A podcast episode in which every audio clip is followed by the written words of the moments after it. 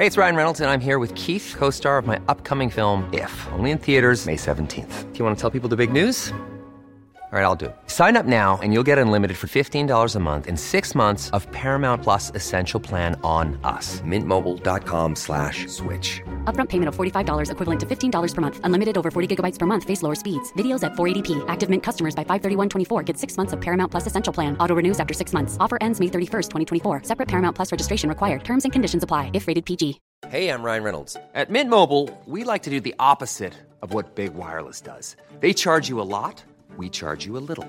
So naturally, when they announced they'd be raising their prices due to inflation, we decided to deflate our prices due to not hating you. That's right. We're cutting the price of Mint Unlimited from $30 a month to just $15 a month.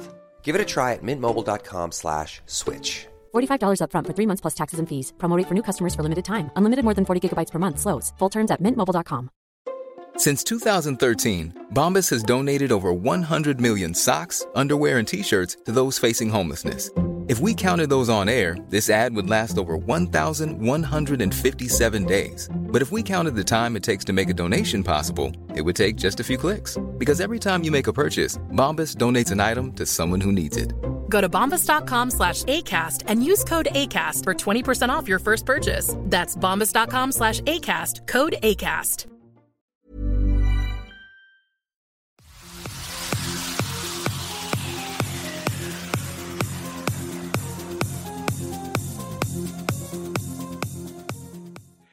Alors bonsoir, on se rejoint euh, ce soir avec euh, Pascal Hubert euh, et Fadila Maroufi. Donc Fadila Maroufi, c'est la personne qui est la présidente et la porte-parole de la plateforme au Bruxelles, une plateforme de déradicalisation avec un de lutte contre les radicalismes pardon avec un S. et Pascal Hubert est lui avocat, mais surtout c'est un militant laïque. Euh, et voilà, c'est quelqu'un qui est aussi auteur et qui, euh, voilà, dont j'ai présenté quelques livres sur la chaîne. Donc voilà, et ce soir, en fait, on vous rejoint parce qu'on aurait aimé euh, un petit peu discuter tous les trois et vous donner notre ressenti, en fait, sur ce, ce fait divers qui n'est peut-être pas seulement un fait divers, on en discutera tous les trois, mais sur ce fait divers qui a eu lieu en France hier où une personne a été décapitée pour des raisons qu'on évoquera pendant notre, pendant notre débat. Voilà, alors on va peut-être laisser, euh, Pascal, si tu es d'accord, la parole à Fadila en premier. On va, on va essayer d'être galant. et puis, euh, et puis on va, on va te demander, Fadila, comment tu, euh, comment tu vis un petit peu les choses, toi, et puis comment tu perçois ce qui se passe dans la société française, tant peut-être d'abord au niveau de la, comment dire, du fait en lui-même, et puis on parlera peut-être des réactions un petit peu après, un petit peu plus tard. D'accord. Alors, je vais juste peut-être euh, euh, corriger, en fait, une petite correction, c'est que je suis la directrice de l'Observatoire des fondamentalismes à Bruxelles et pas la présidente. Et, euh, excuses. Et donc, euh, et c'est pas précisément la lutte contre le radicalisme, mais c'est plutôt contre tous les fondaments, toute forme de, de fondamentalisme. Euh, donc voilà, c'est une petite précision. Après, les gens ils peuvent euh, voir euh, la description sur notre site s'ils veulent en savoir un peu plus. Alors par rapport à ce qui s'est passé en France, bien sûr, enfin moi en tout cas, j'ai été vraiment très touchée par cet événement-là parce qu'encore une fois, une fois de plus, c'est malheureusement un mort de plus lié à l'islamisme. une fois de plus, qui est de trop en fait. Euh, c'est jamais euh, voilà. ici, je pense que les gens en, en, ont marre. On ne veut plus entendre pas d'amalgame. Je pense que là maintenant, il faut vraiment prendre les choses au, sérieux. Euh, qu'un enseignant, une personne qui est censée transmettre, puisse se faire comme ça assassiner. c'est scandaleux, d'autant plus qu'il y a eu quand même visiblement pas mal d'attaques déjà au préalable. Euh, les personnes qui enseignent pour nos enfants, ils sont là pour enseigner euh, la critique, pour enseigner, euh, pour, pour, pour, pour, apprendre aux, jeunes, à nos jeunes, à pouvoir s'élever, à élever leur, leur connaissance. et donc qu'on puisse maintenant s'attaquer à l'enseignement, c'est à, mon sens c'est très très grave et, et on peut plus rien, enfin on peut plus trouver d'excuses ni justifier ces actes. Euh, moi, je trouve que là, euh, effectivement, on sent que, que les gens sont pris euh, par, par les émotions et à juste titre. donc, tout mon soutien présente évidemment mes condoléances aussi à la famille et puis, et puis à la France parce que je pense que que, toute la France a été touchée de très près à ce niveau-là. Tout à fait, c'est le cas. Et d'ailleurs, moi, c'est vrai que j'ai été très émotif, très, très en colère, mais j'y reviendrai après. Et du coup, Pascal, eh ben, je te pose à toi euh, maintenant la même question. Euh, comment, euh, comment tu vis un petit peu les choses et comment tu le ressens et comment tu analyses tout ça? Oui, merci Cyril. Merci d'abord pour ce débat parce que je pense effectivement que c'est important de pouvoir réagir un petit peu à chaud, même s'il faut un peu de recul pour ne pas être trop dans l'émotion. pour compléter un peu la présentation que tu as faite de moi, je, je te dirais également que j'ai rejoint il y a peu l'Observatoire des fondamentalismes de Bruxelles puisque je suis désormais le président de la commission juridique. Et que donc à ce titre-là, effectivement, euh, je, suis toujours interpellé en fait par rapport à ce type d'événements euh, extrêmement violents et, et radicaux, euh, par les valeurs qui sont évidemment euh, les nôtres, c'est-à-dire qu'il y a toujours quelque part en tension, d'une part, la liberté euh, de religion, évidemment toujours mise en avant par euh, les islamistes eux-mêmes qui se servent quelque part de notre démocratie pour euh, faire prévaloir leurs propres valeurs au détriment euh, de, notre, de, de, nos valeurs. Donc, quelque part, ils dévoient nos propres valeurs. Et de l'autre côté, évidemment, il y a la liberté d'expression qui doit être pleine et entière. Et donc, il y a deux, trois fondamentaux qui, visiblement, ont du mal à cohabiter au sein de nos démocraties, et ici en l'espèce, en France en particulier, puisque d'un côté, évidemment, euh, on peut librement faire valoir ses opinions religieuses, et, d'un autre côté, on est ici en fait un, professeur qui, euh, dans le cadre de son cours et de manière tout à fait légitime, effectivement, souhaite euh, exercer la liberté d'expression et du coup la liberté, je dirais, de conscience et la liberté de critiquer une religion au travers de caricatures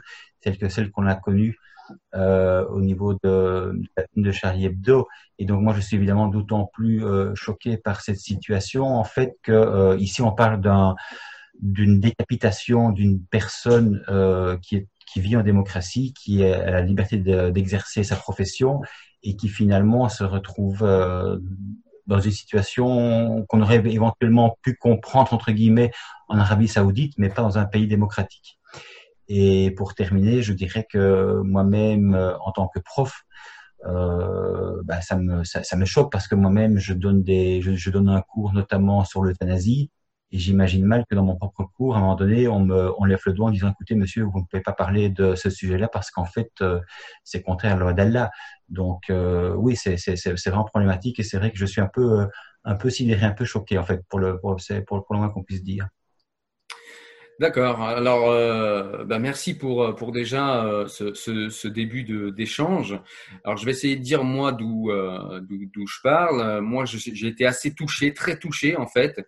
Et j'avoue que avec tous ces attentats qu'on a en, en, France, même si on pourrait les qualifier de, somme toute, c'est un homme qui est mort, c'est pas un attentat de masse et heureusement, mais l'addition de toutes ces attaques et de toutes ces atteintes, alors quand, quand il y a la décapitation, on passe en plus un palier, c'est-à-dire qu'on est monté plus haut, mais, mais l'addition en fait de ces 4, 5, 6, et pour ceux d'entre nous qui sont le plus attentifs à ça, ça fait bien dix ans qu'on remarque euh, nos libertés qui reculent au niveau de la religion, c'est-à-dire qu'on a de moins en moins le droit de critiquer, c'est-à-dire qu'on a des gens qui nous mettent de plus en plus la pression, qui n'hésitent plus maintenant à nous menacer ouvertement, et je suis très très en colère. Je suis très très en colère qu'au pays des Lumières, on en soit encore on en soit encore là. Je suis très très en colère que euh, la population est beaucoup trop reculée en France et qu'on ait laissé s'installer tout ça parce que c'est pas venu comme ça d'un coup. Un matin, on s'est réveillé et, euh, on a des gens qui attaquent des professeurs. Non, on a des idéologies qui sont installées sur des années. Je sais que je vous apprends rien, mais du coup, ça m'a mis extrêmement en colère. Et, y compris contre moi-même parce que euh, pendant, ça fait des années que je traite ces sujets, ça fait des années que je me dis, en transportant, en véhiculant de l'intelligence, on va y arriver et on va essayer d'ouvrir des yeux. Et, et, et, en fait, on voit que eh bien, il se passe absolument rien. Il se passe même le contraire, c'est-à-dire que j'ai l'impression qu'on recule. Et, euh, je suis en colère contre moi parce que je me demande si cette euh, cette façon de véhiculer de l'intelligence et cette façon d'être peut-être un petit peu trop euh, tiède quand il faudrait vraiment rentrer dans l'art des gens, eh bien, je me demande si c'est euh, la bonne solution. Voilà. Donc ça, c'est pour dire moi euh, ce que j'en pense. Évidemment, euh, je, je, souhaite, euh, je ne sais pas quoi souhaiter à la famille, aux amis, aux. Je parlais la semaine dernière pour vous dire, je vous explique ça rapidement, mais la semaine dernière, je parlais avec ma fille parce qu'elle a un débat euh, sur les religions au lycée et donc elle commence sa première année de philosophie en terminale. Et, euh, et, donc ils attaquent par la religion. Et là, le prof a pris tout un tas de précautions en leur disant attention, vous ne parlez pas de ci, vous ne parlez pas de ça. Il y aura pas de conclusion parce que Dieu, on peut pas conclure. Euh, on parle pas des religions, on parle uniquement du concept de Dieu, etc. Il a pris des précautions énormes. Imaginez ce professeur après avoir vu ça comment va fonctionner l'autocensure en France? Les gens vont avoir peur de parler de religion. Et si on a peur de parler de religion, il n'y a pas de critique de la, de la religion. S'il n'y a pas de critique de la religion, nous transformons nos citoyens laïcs, euh, émancipés et intelligents en des futurs bigots, imbéciles et superstitieux. Et ça me met très en colère. Voilà. Euh, J'avais une question pour toi, Fadila. Euh, vas-y, je te laisse euh, me répondre. Pardon à ce que tu disais, euh, je pense en fait qu'en France, euh, c'est c'est pour ça, je pense, que ça se produit, que vous avez autant d'attaques, c'est que le débat existe justement, c'est qu'il y a une résistance, il y a une partie quand même de la population, euh, de certaines personnalités qui, euh, qui défendent la liberté d'expression, et malheureusement, vous avez aussi une autre partie qui reste aveuglée en fait, et qui ne, et, là, je parle vraiment des, euh, des démocrates en fait, hein, je parle même pas des islamistes. Euh, je, parle que, je pense que c'est vraiment la division en fait qui pose, qui pose problème dans nos sociétés en fait démocratiques. Il faudrait que euh, qu'on se rassemble tous pour lutter contre contre euh, le radicalisme et contre l'islamisme contre ce fléau. Et c'est peut-être pour ça aussi que qu'en Belgique finalement on, a moins d'attaques parce que chez nous tout, tout, est caché sous le tapis et qu'on n'ose pas les aborder. Mais l'islamisme ici a bien avancé. Euh, les boulevards sont complètement ouverts et laissés, euh, et laissés aux islamistes, donc ils avancent de plus en plus. Euh, nous avons des, des, motions qui commencent à être, euh, qu'on essaye de, de, faire passer et voter au sein des mairies euh, en Belgique. donc, pour justement permettre à des femmes voilées de, de, de pouvoir le porter dans des administrations. et donc, je, moi, je pense qu'en France, justement, vous, vous, vous vous levez, mais il manque cette solidarité. Les islamistes, eux, comme tu le sais, évitent la fitna, évitent la séparation. C'est ça leur force. Nous, notre faiblesse, c'est que on est séparés et que chacun quelque part combat de son côté. Il serait peut-être vraiment temps. Je pense que là, euh, c'est euh, peut-être le moment, c'est le signe qui nous dit il faut vraiment nous rassembler, euh, arrêter de, mener des, guerres d'ego. Euh, et ici, on nous mettre ensemble contre ce fléau parce qu'on on, on ne sera que perdant dans ces cas-là. C'est clair, je suis tout à fait d'accord et euh, je, me joins complètement à, ta réflexion, Fadila. Euh, J'aurais souhaité vous, demander à tous les deux, du coup, euh, justement, alors tu, tu, en as parlé un petit peu, Fadila, mais du coup, à l'avenir, comment concrètement on pourrait esquiver ça? Moi, il y a quelque chose qui m'a beaucoup blessé et j'aimerais qu'on qu qu discute un petit peu de ça. C'est surtout cette immense majorité de gens qui disent, vous savez, vous allez tout de suite les reconnaître, c'est ceux qui disent, oui, enfin, on l'a égorgé, c'est horrible, mais enfin bon, vous savez, les mêmes qui disaient pour Charlie, oui, d'accord, c'est pas bien de tuer des journalistes, mais enfin bon. Je ne supporte plus ce discours. Qu'est-ce que vous en pensez, vous? Oui, ben, moi je rejoins évidemment Fadila dans sa réflexion, c'est-à-dire que je pense qu'on est vraiment timoré en tant que démocrate et que quelque part, euh, il y a toujours cette peur justement d'être amalgamé au facho, cette peur d'être traité d'islamophobe, euh, d'être raciste, etc. Et donc à un moment donné, je pense qu'il faut être suffisamment clair avec soi-même pour pouvoir prendre attitude et euh, faire distinction entre critiquer une religion et critiquer les personnes qui effectivement sont, je dirais, euh, de manière honnête, sont effectivement en train de euh, pratiquer leur religion de manière absolument euh, pacifique. Et donc en réalité, on s'adresse uniquement aux personnes qui sont effectivement islamistes, qui sont radicales. Et je pense qu'à un moment donné, il faut aussi comprendre que la discussion avec ces personnes-là ne sert strictement à rien. C'est-à-dire que être, être gentil, essayer d'argumenter, rester dans la rationalité, ce sont des arguments en fait qui sont obsolètes par rapport à ces personnes-là. Elles ont effectivement une vue qui est, qui est simplement d'islamiser l'Occident, de faire en sorte que la loi d'Allah soit effectivement supérieure à la loi de la démocratie. Et à partir du moment où on comprend ça, on ne sait plus discuter. Donc, je pense qu'on doit, on doit, on doit effectivement être dans l'action. Et la première action, je pense, c'est de euh, d'oser dire réellement ce que la plupart d'entre nous pensons, c'est-à-dire effectivement que l'on pense qu'il y a un problème avec la manière dont le Coran est interprété par certains types de personnes. Et à partir du moment effectivement où on comprend ça et où on sort du bois, je pense que c'est par, partout pareil. Quand c'était le mouvement MeToo avec les, femmes effectivement violentées, etc., à partir du moment où on en parle, eh ben, les gens sortent du bois et ça libère la parole et ça permet effectivement de dire les choses sur la place publique. Et ça permet aussi d'apaiser justement les, les tensions, parce que je pense que les tensions, dans un premier temps, naissent surtout d'un silence de plomb. Chacun pense des choses, mais chacun en fait n'ose pas dire les choses, se tait et du coup en fait on regarde l'autre en chien de faïence. À partir du moment où les choses euh, peuvent se dire, à ce moment-là, je pense que les, choses peuvent, euh, je dirais, se, réguler de manière beaucoup plus, euh, beaucoup plus pacifique. Je me permets de, réinsister sur la question. Euh, je vais la poser à Fadila, mais tu pourras y répondre aussi, Pascal, après. C'est de, dire tous ces gens, tous ces musulmans qui sont républicains et qui sont pour une grande majorité, on le sait, des gens qui sont pacifiques, voire même pour certains des fervents républicains comme nous pourquoi le silence de ces gens-là? Pourquoi le silence pour ne pas dire? Il y en a qui dénoncent, mais ils sont tellement à la marge. Il y en a tellement peu. Je comprends la peur. on a tous peur. Quand on voit ça, on a tous peur. Mais à un moment, quand je sais pas, quand on quand on salit votre religion, quand on salit votre Dieu, quand on salit votre société, quand on salit l'humanité même, est-ce qu'il n'y a pas un moment où on se lève et quand va intervenir cela? Vraiment c'est quelque chose qui viscéralement je ne le comprends pas, je ne le conçois pas. Mais je pense qu'au-delà de la peur, en fait, il y a un manque, comme je te disais, de solidarité, mais aussi de soutien. À partir du moment où tu as des gens qui se lèvent, qui disent les choses, mais qui sont tus par une certaine partie de ceux qui sont censés être nos alliés dans la démocratie, parce que, encore une fois, les islamistes, on les reconnaît, on connaît leurs objectifs, on sait qui ils sont, on s'attend à avoir des coups bas.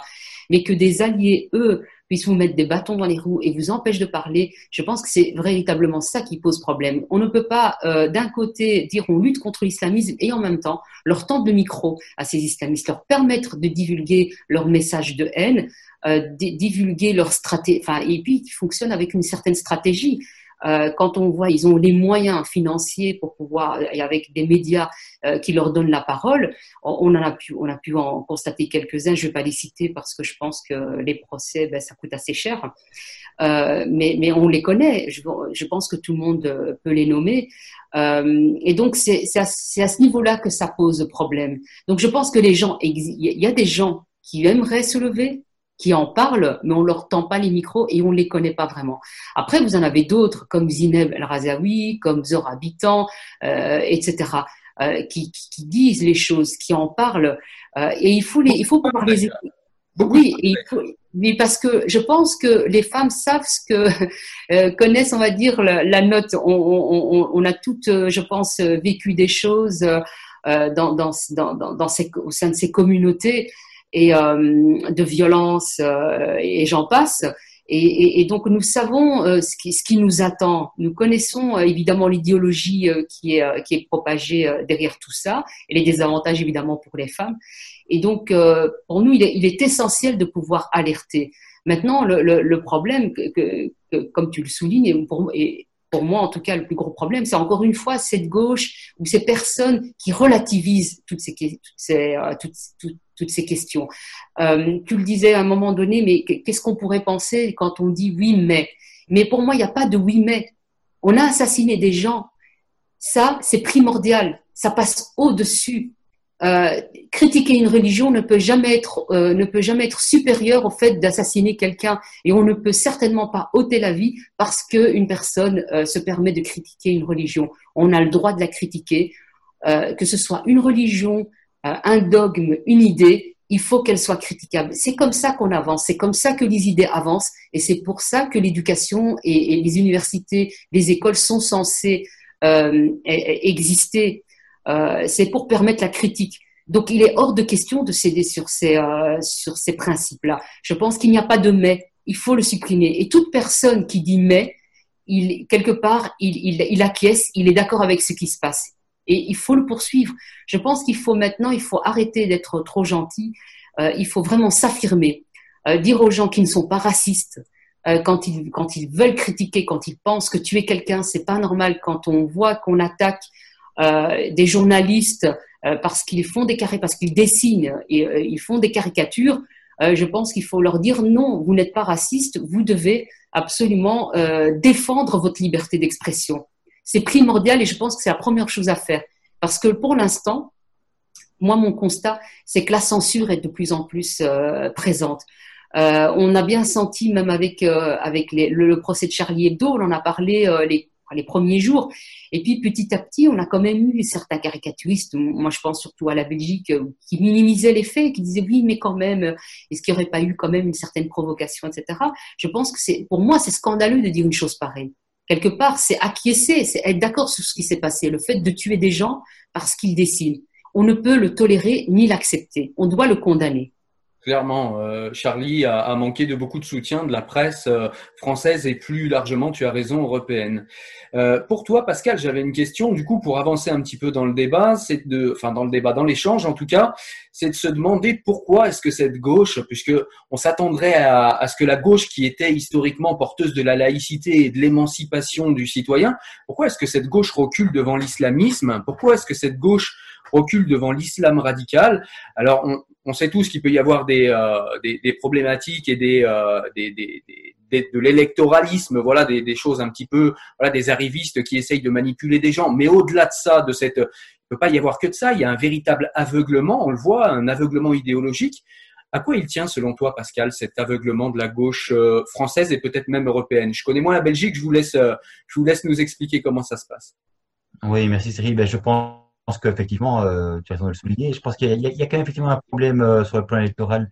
Je pense qu'il y a quand même évidemment un, un, vivier, je dirais, musulman qui est susceptible de... Voilà, c il y a des voies à prendre. Ça, c'est quand même une chose. Euh, D'autre part, je pense qu'il y a, il y a peut-être de, de, la part de la gauche, et je pense évidemment aussi euh, à Écolo, euh, qui a quand même été pas mal chez nous grâce à l'écologie, puis qui finalement a un petit peu étendu en, en, versant un petit peu dans le multiculturalisme et, et, et l'envie de ratisser large justement. J'ai l'impression aussi qu'à un moment donné, euh, il y a un problème sur le plan des concepts, c'est-à-dire quel type de société voulons-nous? Et de nouveau, je pense que pour la gauche, euh, être traité de raciste parce qu'effectivement on essaie de mettre les points sur les i et de faire la séparation entre la religion et l'État, c'est très mal vu. Et donc, on, on veut effectivement intégrer euh, toutes les composantes d'une société, en ce compris les musulmans, en empiétant quelque part sur nos propres valeurs. Et je pense qu'il y, y, a effectivement quelque part de euh, ce, ce, ce, problème-là, euh, le, le, besoin de ratisser large et du coup de, de, prendre toutes les composantes de la société, en ce compris finalement des, des composantes qui, euh, qui, qui et le multiculturalisme, l'intersectionnalité, etc. Euh, je veux dire, tout, tout, ça sont des concepts qui sont, euh, sont quand même repris par la gauche aussi et qui n'ont pas l'air de comprendre justement que le vivre ensemble, c'est peut-être, euh, c'est peut-être pas la bonne, la bonne manière de faire, un petit peu la manière anglo-saxonne où finalement chaque communauté reste particularisme et, et quelque part son droit aux accommodements raisonnables, en ce compris nos sociétés. Et en parlant d'accommodements raisonnables, quand j'ai vu en fait, enfin quand j'ai quand j'ai entendu parler de, cette, cet assassinat qui est, est évidemment lié simplement euh, par le souci de ne pas froisser les croyants en regard de leurs euh, convictions par rapport à des caricatures, je me dis finalement, euh, ça revient à dire que de nouveau, il faudrait une exception qui est liée à une religion, ici par rapport effectivement à une liberté d'expression qui devrait être biaisée pour ne pas froisser les convictions religieuses. C'est la même chose en réalité euh, quand les musulmans viennent avec euh, le, le, leur souhait de pouvoir manger halal dans les cantines, leur souhait de pouvoir euh, éventuellement euh, venir dans l'établissement scolaire en Belgique ou en France, voilà ou le, le, le, sou, le souci d'avoir des plages horaires spécifiques pour eux lorsqu'il s'agit effectivement de permettre euh, aux femmes et aux femmes seules de, de se baigner dans, dans, dans les piscines euh, ou, ou, simplement de pouvoir effectivement venir en burkini. Enfin, c'est quelque part sur la, c'est sur la même problématique de fond. C'est toujours un aménagement une religion en particulier qui effectivement euh, est tellement susceptible qu'elle n'est pas capable de vivre dans une société démocratique. Et donc je pense que fondamentalement, il y a, il y a un vrai problème de fond mais quelles valeurs voulons-nous effectivement euh, propager? Et à partir du moment où effectivement on comprend que la démocratie, c'est le respect de la Convention européenne des droits de l'homme, le respect des droits humains, le respect de l'égalité homme-femme, je pense qu'à ce moment-là, euh, si on n'est pas d'accord avec ces valeurs-là, alors effectivement, il y, a, un problème et des tensions qui, euh, sont tantôt dans l'enseignement, tantôt, je dirais, dans les piscines ou ailleurs, mais c'est toujours un petit peu le, même, les mêmes soucis qui se posent par rapport aux mêmes problématiques de fond. Mais pardon, juste pour rajouter que euh, ces personnalités, que ce soit donc les, les politiques de gauche, etc., euh, c'est qu'ils voient euh, les musulmans comme un groupe, jamais comme des individus qui sont capables de penser, qui sont capables d'avoir chacun individuellement des désirs, des besoins, qui soient critiques, etc. Et donc, je pense que ça, c'est un relativisme culturel qui est quand même assez, euh, je dirais, euh, assez scandaleuse, parce que quelque part, c'est ça le véritable racisme. C'est penser finalement qu'on est, qu'on est enfermé euh, avec une étiquette et qu'on ne peut pas qu'on peut pas avoir les mêmes droits euh, que les autres, euh, que les autres communautés, que la communauté, euh, enfin que qu'un Français ou pour nous qu'un Belge, alors qu'on aurait quand même droit, il me semble, aux mêmes droits et devoirs que chaque personne vivant dans, dans nos pays. donc c'est vrai que, que, que là, moi quelque part, c'est cette problématique. Je pense que c'est là où est le problème en réalité. C'est ce relativisme culturel, ce racisme finalement de cette gauche euh, complaisante et euh, qui utilise pour les voix, mais pas que. Il y a aussi cette lâcheté, parce qu'il faut aussi euh, nommer, c'est que euh, ces personnes-là ne savent pas comment faire pour régler le problème. Et comme on sait, ils veulent toujours des solutions tout de suite clés sur porte. Et qui, qui leur promettent ces solutions, ce sont évidemment les islamistes qui sont présents sur le terrain. Et même si eux sont minoritaires, euh, c'est eux qui, euh, euh, qui, qui, qui, sont dans l'espace, c'est eux qui, qui s'engagent, c'est eux qu'on entend. Et forcément, c'est vers eux que les politiques vont en premier lieu. Alors, je suis complètement d'accord, effectivement, avec ce racisme de gauche. Pour illustrer, pour ceux qui nous regardent, une anecdote, quand j'avais débattu avec une candidate à la députation de, de, la France insoumise dans ma ville, j'avais discuté sur le marché avec une candidate à la députation qui m'expliquait euh, mais, mais, tu sais, raciste, donc euh, tu sais, Cyril, vous connaissez un petit peu mon discours et parfois je suis taxé de raciste et elle m'a dit, mais tu sais, Cyril, tu développes un discours qui est proche du, du, du Front National. Et là, je lui dis, mais euh, tu vois pas que là, on était en train, on était sur le marché, on était en train de discuter avec une dame qui, euh, qui, qui, qui était une immigrée récente d'Algérie et qui était plutôt d'accord avec moi. Et elle me dit non, mais tu comprends pas. Elle, elle vient d'Algérie, elle y comprend rien. Euh, une fois qu'elle était partie, donc là, on a ce fameux racisme de gauche. Et puis elle me dit, tu sais, moi, Cyril, j'ai un ami, euh, j'ai un ami musulman athée. Euh, il habite à côté de chez moi. Il est très gentil musulman athée, elle n'a pas compris en fait, parce que pour elle, musulman, en fait, c'est une race. C'est-à-dire que si cette personne te voyait, Fadila, elle, elle, te dirait, sans même te poser la question, assignation à identité, tu es musulmane, point. Et ça, c'est un racisme de gauche qui devient insupportable et il faut vraiment arrêter de penser comme ça. Il faut vraiment arrêter, comme tu le disais, euh, d'assigner les gens à des communautés ou à des euh, appartenances. Ce sont des gens qui sont euh, des individus, individuels, capables de penser avec euh, des nuances, avec des... voilà, c'est pas parce qu'on s'appelle Fadila, Mohamed ou euh, Karim qu'on est musulman. C'est pas parce qu'on s'appelle Cyril, euh, Pascal qu'on n'est pas musulman. Il faut arrêter de penser comme ça. C'est un véritable racisme qui est vraiment pénible. Et, de cette manière, d'ailleurs, il véhicule en fait les propos des islamistes euh, qui tiennent exactement les mêmes propos et qui assignent en fait chaque individu dont le nom est d'une consonance, on va dire, arabo-musulmane. du coup, c'est exactement le même discours qui est tenu par les islamistes. Donc, quelque part, ils font leur travail, en fait. C'est ça. Alors, je voulais vous relancer tous les deux sur, euh, sur effectivement, euh, sur le communautarisme, parce que je trouvais que c'était, euh, c'est vraiment quelque chose d'intéressant et il faut qu'on en parle. Mais avant ça, je voulais concrètement parler un petit peu du cas qui nous intéresse ce soir, c'est-à-dire ce prof qui donc a été décapité, il faut, il faut le dire, parce que c'est très choquant et que les mots ont quand même un sens. C'est une terreur, c'est une horreur. Mais on a autour, quand on regarde les faits, on a autour plusieurs familles musulmanes qui se sont un petit peu ensemble monté la tête et monté le bourrichon et qui ont quand même balancé des informations personnelles sur le professeur, qui ont euh, essayé sur lui une espèce de, euh, ils ont porté plainte contre lui, euh, ils ont ils ont diffamé contre lui, ils l'ont lynché sur les réseaux sociaux.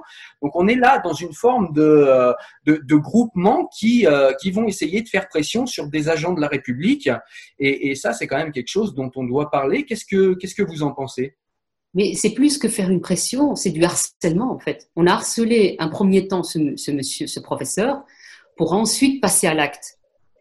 Euh, de ce que j'ai compris de, des dernières informations, c'est qu'il avait déjà été, euh, donc comme tu, comme tu le décrivais très bien, donc euh, on a, on a passé son adresse, il a été harcelé, et puis comme ça n'a pas abouti, ils n'ont pas été, on va dire, contents des suites, euh, je pense qu'à partir de ce moment-là, ben, il y a eu quelqu'un qui est passé à l'acte tout simplement. Et je pense que c'est cette haine et cette, ce harcèlement, comme pour l'affaire Mila en fait d'ailleurs. Hein, euh, ça s'est produit de la même manière. Il y a eu des attaques euh, vis-à-vis de cette, cette, jeune fille. Et, euh, et finalement, ben, par la suite, ben, on la suite, c'est que maintenant elle est, terrorisée, enfin, et en même temps courageuse parce qu'elle ne lâche pas et elle est pas revenue sur ses propos. Euh, il ne faut certainement pas revenir sur ses propos. Elle avait, complètement raison. Mais je pense que l'État là doit pouvoir euh, intervenir et, et, mettre en place un dispositif qui permet d'accompagner ces personnes qui sont victimes, puisqu'ils sont victimes de harcèlement, mais aussi du coup, comment je dirais, victimes aussi de, de viol, qui pourraient passer de violence, donc les gens pourraient passer à l'acte. donc voilà, donc je pense que là, au niveau de l'État, il y a quelque chose à devoir renforcer euh, on le voit aussi bien pour l'affaire Milac, pour euh, Zineb que pour ce professeur-là. Il faut que maintenant que, l'État cesse euh, de nous parler d'Amalia, mais maintenant il faut vraiment passer à un stade supérieur. Il faut, il faut que l'État, et quand je dis l'État, parce qu'on pourrait me dire oui, mais qu'est-ce que tu veux dire par l'État? Je veux dire les politiques. Il faut qu'ils fassent un geste fort là. Maintenant, il faut, il faut qu'ils puissent mettre des lois qui protègent les citoyens contre ces phénomènes, ces phénomènes de violence. Je suis tout à fait d'accord. Euh, est-ce que tu avais quelques mots à nous dire, Pascal, sur, euh, sur, sur cela? Est-ce que tu avais des choses à rajouter? Oui, oui. Enfin, pour rebondir sur ce que vient de dire, euh, ben, il, y a, il, y a, effectivement un esprit communautariste extrêmement fort, évidemment, qui, qui, qui scinde la société. J'ai évidemment l'impression que la, la société française, mais occidentale aussi, est en train malheureusement de, de se scinder, de se fissurer de plus en plus entre les tenants d'une idéologie islamistes et, et, effectivement ceux qui sont euh, les, les, les, porteurs de la laïcité qui veulent absolument euh, que les valeurs euh, démocratiques et les droits de l'homme soient, soient, soient garantis. Et, et, donc je, je disais, c'est un petit peu comme avec Charlie Hebdo à un moment donné. je pense qu'il est important que les musulmans justement qui qui, euh, pratiquent leur religion de manière paisible puissent aussi prendre attitude et précisément dire concrètement qu'ils ne sont pas d'accord, donc se dissocier. Je vais, je vais vous relancer là-dessus. On aura compris que tu nous parlais effectivement de, du multiculturalisme qui tente de s'imposer dans nos sociétés. Et, euh, et, on a ouvert, on a ouvert l'Europe. On a une France qui est euh, très universaliste et on voit quand elle est attaquée, peut-être qu'elle l'avait oublié la France, mais on voit que quand elle est attaquée euh, par euh, les, euh, les, modèles de société plutôt anglo-saxons et multiculturels, on voit qu'il y a une réaction épidermique. Et on a ouvert les frontières, on essaye de faire une Europe. Et, et, et puisqu'on va faire société tous ensemble, eh bien, est-ce qu'il n'est pas temps de se poser la question si on souhaite adopter le modèle français ou si on souhaite adopter le modèle justement anglo-saxon euh, de laïcité? Et je pense qu'il faut que chacun se positionne, chacun réfléchisse d'abord, euh, et puis chacun se positionne là-dessus. Qu'est-ce que vous en dites? Mais écoute, le, modèle anglo-saxon a bien montré ses limites. On voit bien qu'il y a des dérives. Si on de l'Angleterre, par exemple, euh, on a quand même une, police des mœurs dans les rues, euh, il y a euh, des, tribunaux de la charia, etc. Donc ça a ses limites. moi, je pense que la, laïcité, comme, comme on le retrouve en France, permet à chaque individu de vivre les uns avec les autres et pas les uns à côté des autres. Quand on parle de vivre ensemble, le problème n'est pas le vivre ensemble, puisque le vivre ensemble, c'est faire sens autour d'un projet commun. Le problème que nous avons à l'heure actuelle, c'est que les gens vivent les uns à côté des autres et que du coup, euh, quand, il y a, quand une communauté est heurtée, elle, elle, elle, se permet euh, de prendre le pas sur, euh, sur les autres. Et, c'est en ça que la laïcité, justement, nous, essaie de nous protéger. Et c'est pour ça que pour moi, euh, le, le, modèle français de la laïcité est, pour moi quelque chose qui permet de garantir un vivre ensemble. Euh, L'autre chose, c'est que je pense qu'à un moment donné, il faut arrêter de, parler. Euh, la plupart des gens issus d'immigration musulmane, on a des enfants qui sont de deuxième, troisième génération, qui ont la nationalité française, qui ont la nationalité belge on n'est plus euh, des personnes euh, de, des origines. nous sommes, nous sommes intégrés dans notre pays. Donc, ce qui pose problème, ce n'est pas les migrants, ce sont surtout euh, des jeunes qui sont ici, qui ont été instruits dans nos écoles. et donc, et c'est là où ça, où, où, le bas blesse, où on se dit, mais qu'est-ce qui, qu'est-ce Qu'est-ce qu'on a raté finalement pour en arriver à ces dérives? Et je pense qu'effectivement, c'est des, des, des, décisions de mauvaise politique de gestion qui ont été prises, qui ont été, qui ont été prises d'une manière assez hâtive. On a, on a laissé euh, le, le, pouvoir aux religieux, on a laissé euh, le pouvoir à certaines personnes euh, qui, qui les délinquants, trafic de drogue, etc. dans certains quartiers. Et c'est eux qui ont pris finalement le pouvoir. Et on, le voit donc chez vous, on le voit dans, certains, euh, endroits à Paris comme Seine-Saint-Denis, etc. Mais à, Bruxelles, euh, c'est également la même chose en fait. Hein. Euh, pourtant, on est censé vivre ensemble. Nous, on n'est pas dans des HLM, on vit pas dans des HLM, là aussi les gens sont plutôt dans des maisons assez agréables. Donc je pense que qu'à ce niveau-là, je pense que vraiment il faut arrêter de parler en termes de communauté. Il faut parler maintenant de ce qui fait sens pour tout le monde. On est français, on est belge, c'est la loi de la République, la loi belge qui, euh, qui doit être imposée. Point barre. Et comme nous disait Pascal, aussi évidemment euh, les droits de l'homme. Pascal, qu'est-ce que tu euh, qu'est-ce que tu en penses? Est-ce que pour toi euh, la, pression culturelle des États-Unis, puisqu'on voit quand même beaucoup de concepts qui sont importés des États-Unis, euh, viennent prendre place dans la société française et plus largement européenne et donc belge? Et est-ce que tu penses que, que, cette pression culturelle américaine a quelque chose à voir avec avec ces questionnements qui, qui, qui nous sautent au visage? Bah, certainement, oui. Ça, ça, toujours évidemment, ça prend évidemment toujours un certain temps à venir chez nous euh, et en Europe euh, de manière plus large, mais c'est clair évidemment que ce qui se vit aux États-Unis euh, finit toujours par, par, par, arriver chez nous. Il y a ce sentiment quelque part aussi de, de, de culpabilité extrêmement, extrêmement fort qui fait que quelque part on n'ose pas prendre la, la parole de manière claire. Hein. Mais c'est Albert Camus qui disait en fait que euh, ne pas pouvoir dire des choses de manière claire, c'est rajouter au malheur du monde, hein, quelque chose de, ce type-là. Et je pense qu'effectivement, la, première chose à faire, c'est de poser des mots qui soient euh, qui, qui soient juste sur une réalité qui, qui, est, qui est incontournable. Et je pense de ce côté-là que malheureusement, euh, les, les, politiques, euh, on a bien vu que les attentats Charlie Hebdo et, euh, et, d'autres d'autres attentats, on, voit bien qu'il y a toujours une, peur en fait de nommer la réalité. On, va, parler d'un attentat. Euh, donc, voilà. Donc de ce côté-là, je crois qu'il y y, y a un problème. Et la première chose, effectivement, c'est de, de mettre des mots justes sur des sociétés euh, extrêmement, euh, extrêmement graves et récurrents. Donc c'est, ce sont pas des, des, cas d'école, ce sont pas des, des, faits divers, ce sont des choses qui se répètent. Et à un moment donné, il faut se, rendre compte que euh, bah, faut creuser quoi. Il faut pas simplement voir la conséquence, il faut remonter à, la source et, voir d'où vient le problème. Et je pense que de ce côté-là, Zinep aussi avait une, phrase très juste et je me souviens très bien qu'elle avait euh, été extrêmement euh, critiquée après être passée à la télévision lorsqu'elle avait dit en fait que l'islam doit se soumettre aux lois de la République. Et je pense que tout est là en réalité. En une seule phrase, elle a, elle a résumé le problème. Si l'islam se soumet à la République, il n'y a, a, aucun problème, il n'y a pas de tension, il y a un vivre ensemble qui est possible. À partir du moment où l'islam dit non, nous, on doit effectivement euh, quelque part être au-dessus de la République, ben alors le vivre ensemble est, est évidemment impossible. Et euh, on a bien vu aussi par rapport aux États-Unis justement tout, tout, tout, ce, tout ce mouvement qui a été euh, créé suite, euh, suite évidemment où la police a, assassiné une personne de couleur noire. On avait évidemment tout, tout, toute cette culpabilisation du blanc justement par rapport par rapport au noir. Et on sait très bien évidemment que la police aux États-Unis est extrêmement raciste aussi et, que le problème des Noirs, l'intégration de la communauté noire aux États-Unis est vraiment problématique. Alors, si évidemment on transpose purement et simplement cette problématique chez nous, c'est clair que ça, ça, ça, devient inaudible, mais c'est récupéré, c'est effectivement euh, récupéré chez nous. Euh, et, c'est là évidemment qu'il y a un amalgame qui, est possible et du coup euh, une confusion.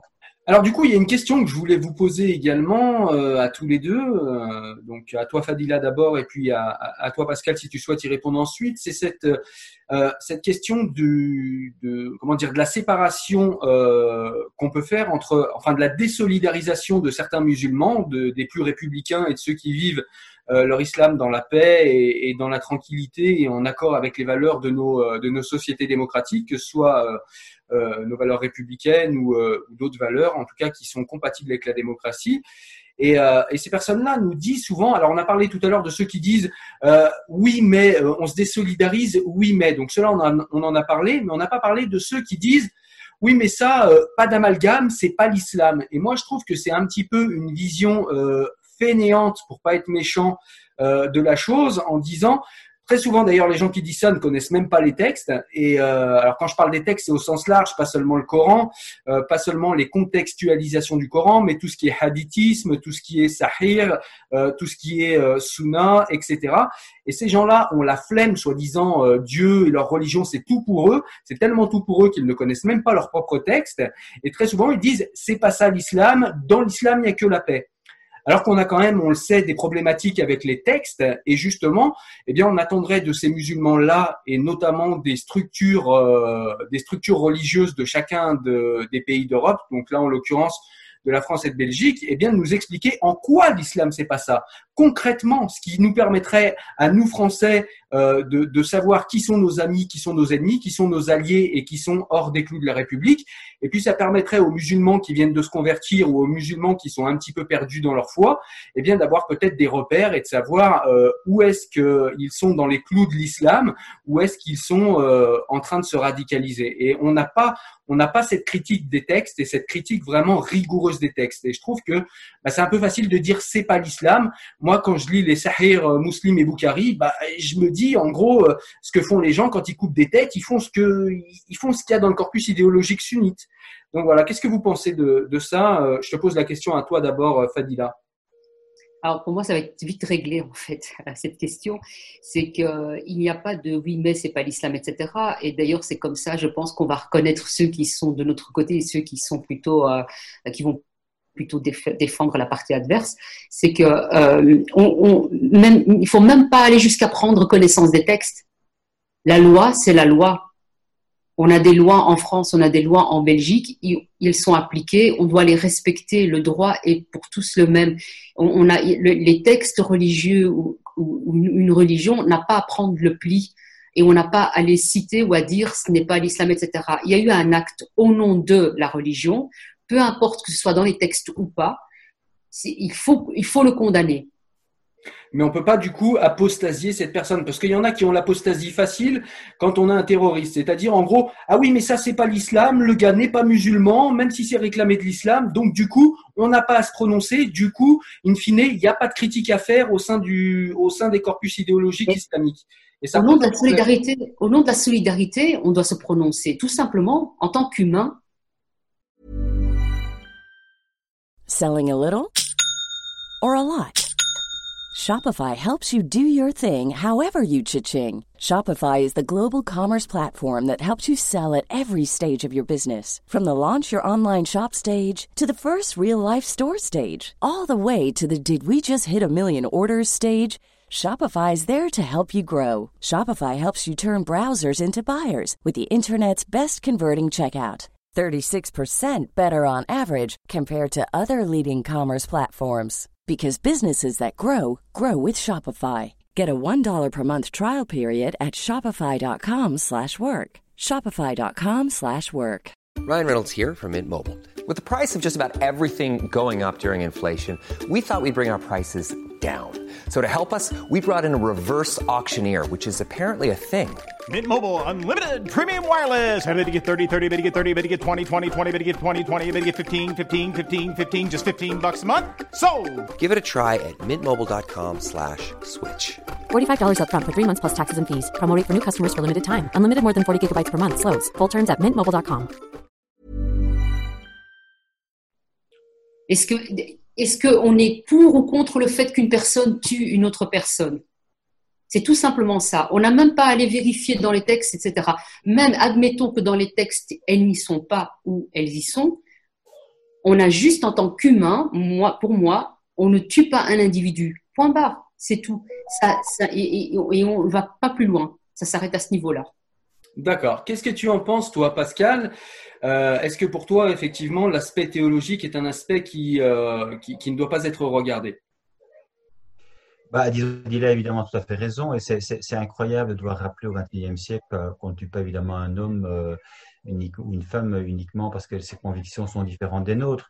Maintenant, il est aussi tout à fait clair, évident et évident que ceux qui commettent des attentats le font évidemment au nom de leur religion, et leur religion, elle est inspirée par le Coran. Ici, puisqu'on parle effectivement de l'islam, il est absolument, euh, je dirais, euh, évident qu'on euh, peut légitimer des attentats au nom effectivement d'une interprétation littéraliste du Coran. Ça, c'est une évidence.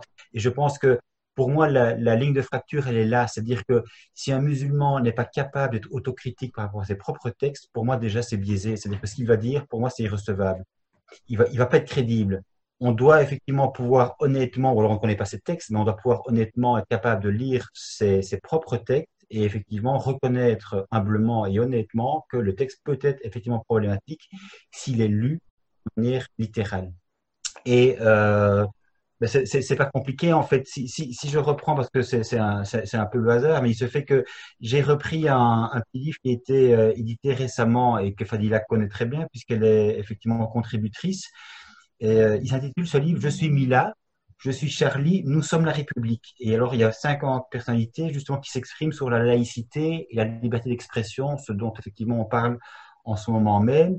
Et la préface qui est de Zineb El Rezaoui, euh, reprend euh, en en-tête le verset 29, surat 9, qui dit précisément une chose extrêmement simple, extrêmement claire, qui peut justifier effectivement les attentats, qui est celle-ci. Combattez ceux qui ne croient ni en Allah, ni au jour dernier, qui n'interdisent pas ce que Allah et son messager ont interdit et qui ne professent pas la religion de la vérité, parmi ceux qui ont reçu le livre, jusqu'à ce qu'ils versent la capitation à leurs propres mains après être humiliés. Je pense qu'on a tout dit par rapport à cela. Dire, c'est effectivement ce dont on parle, et je pense que le, terroriste en fait euh, qui avait 18 ans et qui a commis l'attentat a commis effectivement l'attentat au nom du Coran, en tout cas au nom effectivement de ce type de sourate là. C'est ça, et du coup, c'est vrai que même si je peux comprendre effectivement la position de Fadila, euh, beaucoup de personnes ont cette position. Je sais que euh, Fatiha Boudjala a, la même position, c'est-à-dire que on refuse d'aller sur le sur le terrain théologique, et c'est une position que que je comprends et même que j'embrasse moi-même, et euh, parce que j'en comprends euh, le fonctionnement. C'est vrai qu'on est tous républicains et, et, et les lois doivent s'appliquer à tous. Point. Mais quand on veut être dans une critique, parce qu'on a quand même des musulmans euh, pas des musulmans, mais une idéologie islamique qui nous fabrique des terroristes, et on n'a pas ça dans les autres religions, et donc du coup, je me dis qu'il il peut être quand même parfois, peut-être dans un second temps, après, après avoir rétabli les règles de la République, mais dans un second temps, euh, de se dire qu'est-ce qui, qu'est-ce qui fait dans ces textes euh, que ça nous fabrique des, des, euh, des, des, missiles à tête chercheuse comme ça, qui, euh, qui vont aller euh, tuer des gens, se faire exploser, etc. Il y a quand même quelque chose, je pense, à regarder là-dessus. Hum, voilà. Enfin, c'est tout ce que je voulais dire moi, sur ce sujet si on regarde dans la Bible, l'Ancien Testament, dans la Bible, on retrouve aussi les mêmes textes. Pourtant, on n'a pas, on n'a pas des, catholiques ou des chrétiens ici en ouais, France. mais là, on a eu les Lumières entre temps. C'est ça aussi? Il y a eu l'inquisition. Hein. Il y a eu l'inquisition entre temps, et puis après, effectivement, l'Église était obligée de se réformer parce que la société civile a évolué, parce que les médias ont fait pression, etc., parce que les sciences euh, sont intervenues, qu'à un moment, si les catholiques voulaient garder leurs ouailles, ils avaient effectivement intérêt à, arrondir leurs angles et à se rendre compte qu'il y avait eu des erreurs qui avaient été commises par l'Église. Mais il y a quand même une acquisition au nom justement de Dieu et au nom du Dieu catholique et au nom, et au nom d'un livre, c'est-à-dire la Bible. Donc, et, et, même, et même avec le Nouveau, même avec le Nouveau Testament, je veux dire, l'Inquisition, c'est pas uniquement sur base de l'Ancien Testament. L'Inquisition, c'est sur, sur, base de la Bible, en ce compris le, Nouveau Testament, en ce compris le Jésus de paix d'amour, etc. Donc, c'est complexe en fait. Le, le livre peut justifier beaucoup de choses. Mais ce que je veux dire par là, c'est que même au sein de, au sein de l'islam, nous avons eu des lumières, nous avons eu des gens qui ont réfléchi. Bien Pourtant, on continue malgré tout. Euh, il continue malgré tout à qu'on trouve des individus qui vont tuer, qui au nom de la religion, etc. Moi, je pense sincèrement que c'est du coup euh, à ceux qui véhiculent cette idéologie-là, euh, au sein des lieux des, de, des mosquées, mais aussi au sein d'institutions qui ont quand même une, on va dire, euh, qui, euh, qui jouent cette carte de la victimisation, je pense au CCIF en France ou au CCIB en, Belgique, ils ont leur part de responsabilité parce qu'ils scindent notre société en deux parties. Ils n'arrêtent pas de jouer la carte de la victimisation, ils n'arrêtent pas de dire à nos jeunes qui sont la cible euh, de, des autres, de, des gens qui sont islamophobes, en parlant évidemment de, ceux qui ne sont pas musulmans. C'est eux, en fait, je pense, le, véritable problème en prenant cette distinction, ce séparatisme entre les croyants et les non-croyants. Après, il, évidemment, il est facile de dire ah mais non, c'est pas nous, nous on prend la paix, etc. Mais on sait qu'il y a une stratégie euh, de la part des islamistes et c'est eux euh, qu'il faut viser. Et donc, pour moi, ça n'a pas de sens. On pourrait, on, pourrait faire ce qu'on veut par rapport au, texte religieux, si on ne va pas sur ce terrain-là, c'est-à-dire euh, à contrôler les financements de ces institutions, cesser que les États les écoutent, euh, puissent leur demander leur avis euh, sur leur position par rapport à, certaines lois, euh, par rapport aux discriminations, quand on parle de diversité, de vivre ensemble, etc. On fait souvent appel à ces gens-là, qui en réalité ne veulent qu'une chose, séparer nos sociétés en deux. Pour moi, je suis désolée, à partir du moment où vous faites appel à ces gens-là et que vous les financez, il ne peut y avoir que quelque part cette idée-là euh, de la haine qui peut être propagée au sein d'une communauté. Et du coup, Fadila, question, euh, question euh, faussement naïve, juste pour terminer avec ce propos, question faussement naïve, c'est comment on reconnaît ces gens-là du coup? Parce que toi et moi et, Pascal, on, passe notre temps à, à parler à ces gens-là et on les reconnaît assez rapidement. Mais du coup, quelqu'un qui ne serait pas habitué, quelqu'un qui ne... Voilà, comment on reconnaît un islamiste d'un musulman? Euh, comment on reconnaît un républicain d'un salafiste? Euh, On nous dit que bah, c'est pas sur le visage, on nous dit que c'est pas forcément dans les textes, mais du coup, comment on les reconnaît? Comment on sait en fait qu'on a affaire, par exemple, au CCIF, on a des gens, si on les regarde physiquement, euh, ils sont très occidentalisés. comment on les reconnaît en fait? Ben, on, sait que les, que les islamistes sont très stratégiques. Euh, il, y a énormément d'écrits, il y a beaucoup d'articles scientifiques euh, qui expliquent euh, le fonctionnement, comme ils ont expliqué le fonctionnement des frères musulmans, mais il n'y a pas que, hein, on parle de, voilà, puisque on, a la, confrérie frères musulmans, mais il y a aussi tout ce qui tourne autour, et puis il y a d'autres islamistes aussi qui sont plus ou moins, qui prennent cette idéologie-là, mais qui ne sont pas vraiment de la confrérie si, vous, si tu veux, pour pouvoir reconnaître ces gens, c'est qu'il faut étudier leur stratégie, il faut étudier l'histoire de l'évolution de ces islamistes. Et il, nous avons des spécialistes, nous avons des académiciens qui traitent de ces sujets. Euh, Est-ce que tu peux nous en citer pour ceux qui nous regardent justement? Bah, écoute, il y en a tellement que comme ça par, par cœur, j'aurais un peu difficile à te les citer. Euh, mais euh, mais on, on, on, peut aller sur la page de l'Observatoire des fondamentalismes à Bruxelles. Euh, D'ailleurs, elle, elle, est créée aussi pour ça. C'est que nous, nous essayons justement euh, de donner des lectures, de, de, proposer des lectures, des critiques euh, qui, qui, sont, qui, qui, sont faites en fait par des, euh, par des personnes qui ont étudié ces, ces phénomènes-là et je pense que c'est par là qu'on finira par, euh, par comprendre ces phénomènes. Et il faut absolument que les, que, que les États, les différents États fassent appel, fassent appel à, ces, à des institutions comme celle-là, comme l'Observatoire des fondamentalismes à Bruxelles, mais comme d'autres qui, qui, qui, qui, sont existantes, des gens qui ont étudié euh, réellement ces questions-là. Euh, le problème, c'est qu'on sait aussi maintenant que ce soit les universités, que ce soit euh, en politique, etc., noyauté maintenant par, par, par les islamistes et qu'il est très difficile effectivement de distinguer les uns des autres. Mais je pense que c'est en les lisant, en, en, croisant les lectures et les critiques qu'on pourra réellement en fait euh, commencer à, à, à, savoir qui fait quoi et pour qui, euh, pour qui on travaille. Pascal, même question, s'il te plaît. Euh, du coup, si on, si on s'affranchit des textes, euh, des textes euh, de la théologie, et si, bah, tout simplement, comment on les reconnaît selon toi? Comment on les, comment on les voit et comment on peut savoir? Comme le disait Fadila, il y a beaucoup de noyautage. Comment on peut savoir ah, bah, qui est qui en fait? Oui, moi je, je pense que l'essentiel finalement, c'est toujours de savoir d'où euh, qu'est-ce qui nous meut de, de, dans notre être profond. Et donc, par rapport à un islamiste, je dirais en fait, euh, si on veut savoir d'où il parle, la question à poser un islamiste euh, ou, un musulman pour savoir s'il est islamiste, c'est simple, c'est est-ce que tu places ta religion au-dessus de la loi de la République ou bien est-ce qu'effectivement tu, euh, tu acceptes d'abord la loi de la République et que ta religion, tu la vis, je dirais, de manière pacifique dans, dans, dans la sphère privée et que tu n'as pas besoin effectivement que ta religion supplante les, les, les, lois de, qui sont votées par, par, par une démocratie je crois que c'est aussi simple que ça. À partir du moment où la réponse est oui ou non, on, peut faire une distinction assez facile entre l'islamiste qui finalement euh, euh, ne reconnaît pas effectivement le, vivre ensemble tel que l'on le conçoit euh, de manière démocratique et, les autres. Et puis, je rajouterais aussi qu'un islamiste va faire des revendications, que ce soit sur le port du voile, que ce soit la séparation dans les piscines, euh, il va demander des lois spécifiques aux musulmans et c'est à ça qu'on reconnaît finalement l'islamiste parce qu'un islamiste c'est quoi? C'est euh, un musulman qui veut absolument appliquer la loi qui veut appliquer la loi de l'islam euh, au niveau de la loi du pays. tout simplement, donc à, apporter des lois spécifiques à une catégorie de personnes. D'accord. Donc c'est des gens qui voudraient, euh, si je résume un peu vos deux propos, c'est des gens qui euh, placeraient euh, leur religion au-dessus de tout et qui souhaiteraient scinder la société en, plusieurs communautés et en l'occurrence créer une communauté autour d'eux selon des lois et des règles spécifiques. Ce serait, ce serait ça. Oui, tout à fait. Donc c'est un premier temps, je dirais, scinder la, la population en deux catégories et puis par la suite, évidemment, c'est faire la dawa, le prosélytisme, c'est-à-dire que, que, la France devienne une terre d'islam, que les, autres pays suivent, etc. Donc euh, c'est les islamistes, leur projet sur du long terme, c'est ça, c'est que, que les États deviennent un État islamique.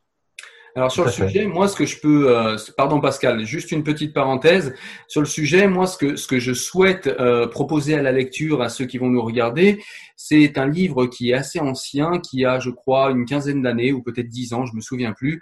C'est les Nouveaux penseurs de l'islam de Rachid Benzine où justement il retrace en fait tous les courants euh, de l'islam depuis le début, les courants réformistes, ceux qui ont échoué, ceux qui ont été des réformismes rigoristes, puisque réformer l'islam c'est pas seulement et forcément aller vers quelque chose de plus euh, progressiste.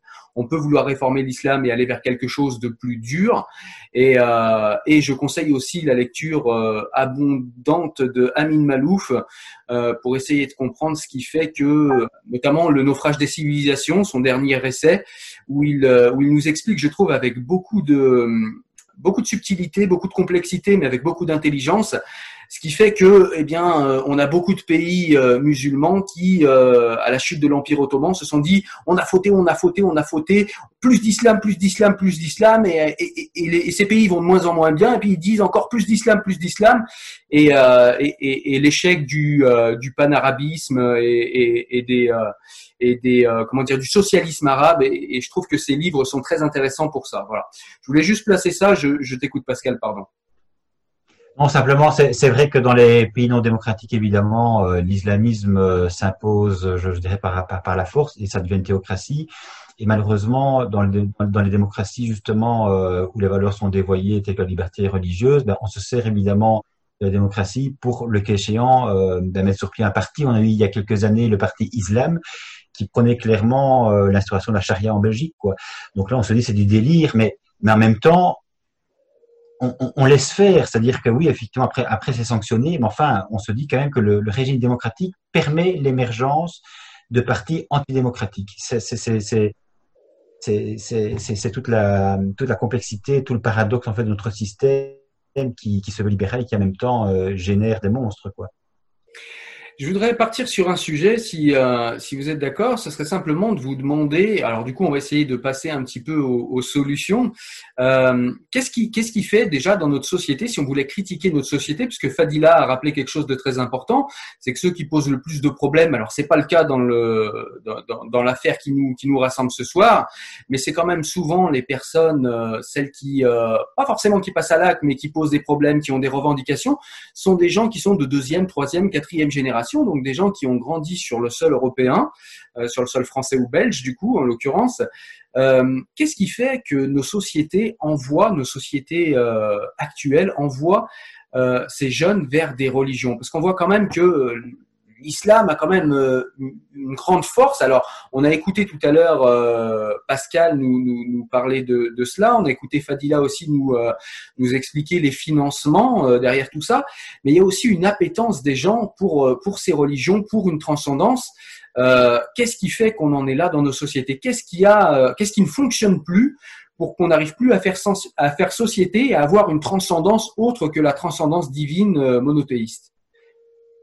Je te pose la question à toi, Fadila, en premier. Je ne sais pas si j'ai été clair, sinon tu me fais préciser. Euh, oui, précise. en fait, ce que je voulais dire, c'est que, en gros, si tu veux, la pensée sous-jacente à ma question, c'est que peut-être euh, métro, boulot, dodo, consomme, euh, travail et meurt. Eh ben, c'est peut-être un petit peu léger comme rêve pour nos pour nos enfants. Et, est-ce que la, la, religion vient pas supplémenter à ce manque de sens qu'on a dans nos sociétés occidentales aujourd'hui? Oh, moi, je pense que ça, ce serait, ce serait trop simple à la limite et on trouverait très rapidement une solution si c'était le cas. Euh, non, je, je, pense que c'est beaucoup plus profond que ça. C'est qu'on laisse tout simplement, euh, on, on, laisse faire tout simplement. euh, certaines personnes qui agissent sur le terrain, on, les laisse agir auprès de ces jeunes.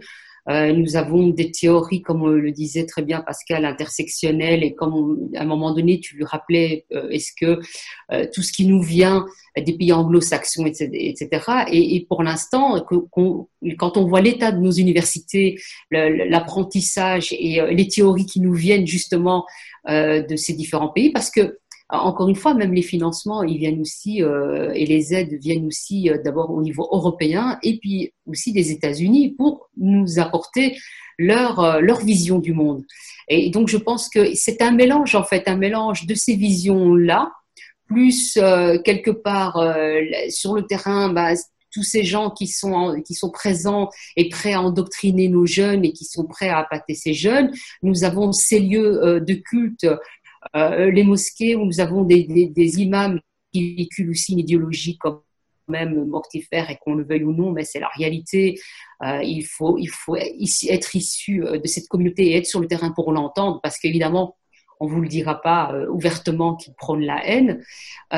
donc c'est plusieurs choses à la fois en fait. Euh, sans compter les financements, quand on voit au niveau des médias euh, qui sont donnés, quand on voit AJ+, euh, et, et d'autres médias et des humoristes qui contribuent aussi à, cette idéologie qui favorise tout ça, je pense que, le problème est là, quand on voit des enseignes aussi, par le biais du marché aussi, euh, quand on voit, comme tu disais, bah, au niveau des livres, il y a le marché halal de Florence Berger-Blaclair qui étudie aussi comment est-ce que via le marché, on, on, on essaye de nous, nous imposer euh, les normes islamiques. On, a euh, Mohamed Luizi qui nous montre comment de l'intérieur, puisque lui, euh, c'est un ex-frère musulman, il nous explique comment est-ce qu'il a vécu les choses. Je pense que c'est en lisant des ouvrages comme ça, en lisant, en lisant aussi des ouvrages de, personnes d'islamistes même, hein, comme Hassan El-Banna, Kardawi. Il faut pouvoir les lire pour les comprendre. Euh, moi, si j'arrive à les comprendre, c'est parce que j'étais de l'intérieur. Je sais comment ils fonctionnent, je les ai écoutés, entendus. Euh, je, connais le, fonctionnement, la manière aussi de, d'envoyer les messages, de, discuter avec les jeunes, avec les femmes, avec les pères. Euh, donc, je pense que c'est, il faut se dire que euh, dans, dans l'islam, et dans ce qui est véhiculé en tout cas de l'islam dans nos sociétés à l'heure actuelle en Occident, c'est qu'on nous dit que tout, euh, que ce soit à l'intérieur ou à l'extérieur, on doit vivre en fonction de l'islam. Et, et c'est là, je pense que c'est le problème. C'est qu'à partir du moment où on vous dit que tout dépend euh, et que tout doit être conforme à l'islam, on ne peut plus, on ne peut plus avoir un esprit critique. À, à l'intérieur, vous êtes surveillé, vous devez surveiller votre comportement. À l'extérieur, tout est appliqué en fonction des normes islamiques. Comme le disait aussi euh, Pascal, euh, à partir du moment aussi où vous avez euh, tout ce qui est halal dans les écoles, alors qu'on sait qu'un repas partagé, il faut, ça, permet de créer des liens. Mais ici, on scinde aussi, même les, enfants, sont, on, on, met d'un côté ceux qui peuvent manger du porc et ceux qui ne peuvent pas en manger. Et, et donc finalement, ça ne fait que créer des, ça ne rassemble pas en fait, ça sépare les gens. Euh, au lieu de rassembler avec des valeurs communes, avec un repas commun, on va plutôt tout séparer. Et je pense que c'est là réellement où est le problème. Et justement, tu me fais penser à quelque chose qui n'a rien à voir avec ce que tu dis, même si je suis d'accord avec tout ce que tu viens de dire.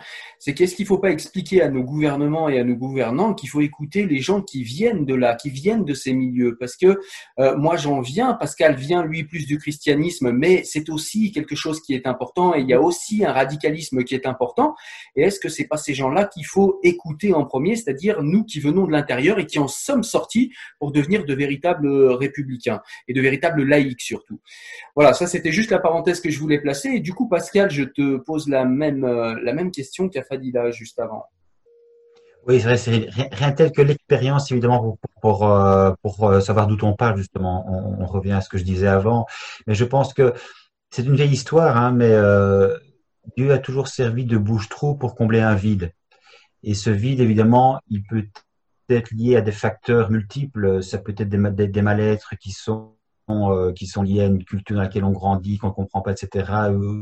le fait d'être d'être euh, de devoir vivre dans un, dans un, autre pays complètement différent du sien, le fait de, de naître dans une famille où les parents sont extrêmement croyants, le fait de, de, de, ne pas savoir très bien ce qu'on fait dans la vie, et puis finalement Dieu viendrait combler un vide, et donc ce, ce, ce serait la solution. Et puisqu'on est malheureux ici sur Terre, finalement, euh, en, en, étant euh, conforme à la loi de Dieu, finalement, on, on aurait le paradis euh, dans un au-delà. Ça paraît stupide, mais en réalité, je pense effectivement que c'est quelque chose de très prégnant pour pas mal de croyants, de se dire que voilà, ma, ma vie sur Terre, finalement, pour une raison X ou Y, elle est ratée, mais j'ai la possibilité effectivement de me rattraper dans un au-delà. Et, pour beaucoup de, croyants musulmans, je pense effectivement, euh, même si de nouveau ça paraît euh, pour un, esprit euh, occidental complètement utopique et farfelu. Pour certains, effectivement, le, le, le martyr, c'est l'accès à ces plantes de vierge dans le ciel, quoi. Je veux dire, donc on se prive sur terre, on, est soi-disant pudique, on respecte la loi d'Allah et, on voit la femme, et puis après on s'imagine qu'une fois une fois au paradis, euh, on, on, va vivre une vie sexuelle complètement débridée, quoi. Enfin, c'est c'est délirant, mais je pense que dans le dans dans, dans l'imaginaire, dans, le dans le fantasmagorique, euh, il, il, y a, il y a de ça, quoi. Combler en vide et espérer autre chose en au-delà. Merci Pascal. Du coup, je voulais, euh, je voulais avancer un petit peu et puis passer maintenant aux, véritables solutions concrètes. Euh, qu'est-ce qu'on qu'est-ce pourrait faire, Fadila, euh, dès demain, si on a envie de filer un coup de main, si on a envie de, de, faire en sorte que cette société du vivre ensemble advienne quel angle adopter Voilà, mettons-nous à la place de ceux qui nous regardent. Nous sommes, nous sommes citoyens lambda, plus ou moins connaisseurs, plus ou moins au courant de ces problématiques. Euh, on, a été choqués ou par les attentats de Charlie Hebdo ou par ce dernier attentat. Qu'est-ce qu'on peut faire si, euh, si on veut euh, soutenir bah, notre combat à tous les trois et, à tellement plus de gens, heureusement? Voilà, qu'est-ce qu'on peut faire demain? C'est les manches. Tout d'abord, je pense que ici, il faut, je pense que d'abord, un premier temps, il faut vraiment qu'on se mobilise, il faut qu'on soit solidaire et qu'on travaille tous ensemble en coordination. Deuxième chose, et je pense que c'est aussi euh, quelque part, c'est en tout cas ce que l'Observatoire des fondamentalismes à, Bruxelles veut faire, c'est qu'on a euh, un conseil scientifique qui nous paraît important, euh, qu'on ait des gens qui soient euh, complètement indépendants, qui permettraient de travailler sur toutes ces questions, les analyser, mais en partant évidemment euh, comme disait Pascal, des expériences de terrain, des vécus des gens, de ceux en tout cas qui, sont sortis et qui, ont un vécu et un passé euh, de l'intérieur. Après, il y a aussi le volet social, on va dire, où il faut vraiment être sur le terrain pour entendre les difficultés des gens, pour écouter euh, ce que les jeunes ou ce que les familles vivent au quotidien et pour pouvoir aussi euh, répondre et donner une autre réponse que évidemment que les réponses que les islamistes donnent. Après, euh, il y a aussi le fait qu'il faut absolument étudier euh, cette grande toile, on va dire, de, toutes ces institutions qui sont financées et qui font plus de tort que de bien finalement dans nos sociétés. Euh, je parle notamment comme le CCIF, mais l'ENAR aussi, le CCIB, etc. Euh, je pense qu'il faut absolument leur couper les, robinets parce qu'ils commettent finalement, ils font plus de tort que de bien. Euh, donc il y a sur, plus, sur différents volets en fait. Il n'y a, pas qu'une seule solution. Il y a, a c'est sur plusieurs branches qu'il faut commencer à travailler.